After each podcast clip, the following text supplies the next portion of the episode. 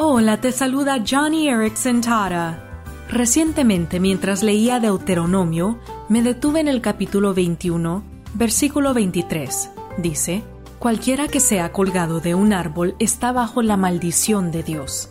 Vaya, Jesús fue colgado de un árbol, una cruz. Pero ¿qué significa el que Jesús fue maldecido? Mientras estaba en la cruz, Jesús comenzó a sentir una sensación extraña la maldad humana comenzó a arrastrarse sobre su ser inmaculado. Luego descendió la ira de su padre. Jesús nunca había visto a su padre mirarlo con tanto disgusto. Qué terrible maldición. Lo cual, amigo, amiga, debería hacernos pensar dos veces antes de pecar casualmente o desobedecer con ligereza.